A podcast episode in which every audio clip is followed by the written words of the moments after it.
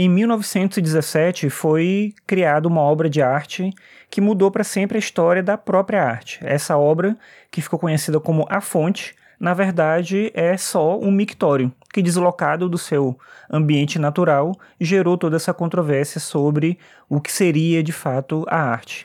Essa obra ela foi apresentada para uma exposição organizada pela Sociedade dos Artistas Independentes. Essa sociedade queria questionar a ideia de que determinados setores da sociedade é que deve organizar e definir o que é uma obra de arte e eles criaram a ideia de uma exposição diferente, em que um artista, desde que ele se associasse, pagasse um valor referente à sua associação e enviasse a sua obra de arte, teria a sua obra exposta. Ninguém ia fazer um julgamento de valor estético em relação àquela obra. No entanto, a fonte foi enviada, essa obra foi enviada para essa exposição e ela não foi aceita, com a alegação óbvia de que era apenas um mictório. Mas por que, que não poderia ser uma obra de arte? Esse foi o questionamento feito depois e que acabou transformando toda a questão da arte no século XX. Essa obra de arte ela é tida como obra do Duchamp, do Marcel Duchamp, e isso é uma coisa mais ou menos pacífica, assim, todo mundo aceita essa ideia, mas recentemente eu vi um texto que questionava isso, alguns historiadores têm questionado essa ideia e alegam que, na verdade, quem criou essa obra foi uma artista alemã chamada Elsa Hildegard. Ela era uma artista, uma poetisa dadaísta, assim como Duchamp também era um dadaísta, e ela teria sido a criadora da obra de arte. Eles apresentam alguns fatos que corroboram com essa ideia.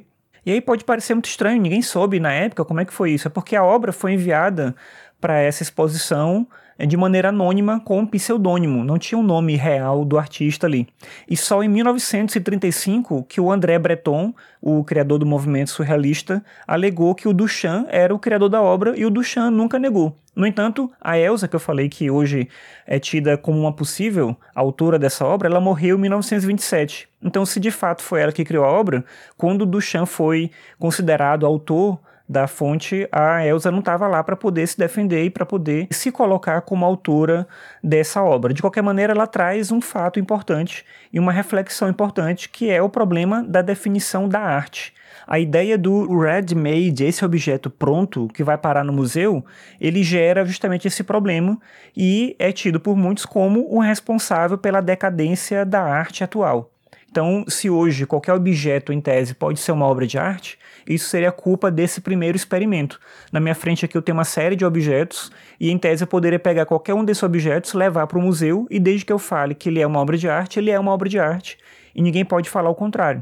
O problema disso, muitos vão alegar, é que a gente então banaliza a arte, já que não precisa de fato existir um propósito, uma reflexão, um pensamento por trás do fazer artístico. Mas aí como resolver isso?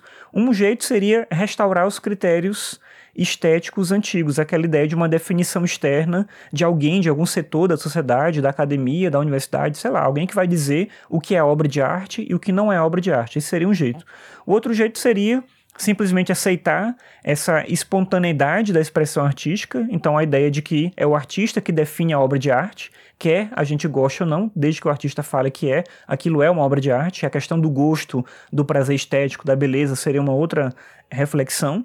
E uma terceira possibilidade é pensar em novos critérios. A gente poderia fazer isso, por que a gente não passa a pensar em critérios diferentes daqueles antigos, mas critérios que determinem de alguma maneira o que pode e o que não pode ser uma obra de arte. O essencial, no entanto, é que esse conceito, essa ideia de pegar um objeto comum e colocar ele em uma exposição, mudou a história da arte para sempre e a gente não vai ter como fugir desse fato.